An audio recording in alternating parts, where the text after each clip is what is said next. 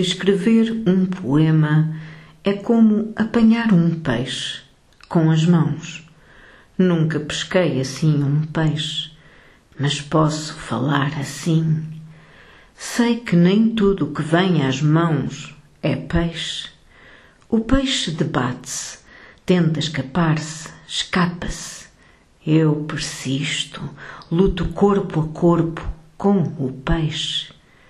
Ou morremos os dois, ou nos salvamos os dois. Tenho de estar atenta, tenho medo de não chegar ao fim, é uma questão de vida ou de morte. Quando chego ao fim, descubro que precisei de apanhar o peixe para me livrar do peixe. Livro-me do peixe com o alívio que não sei dizer.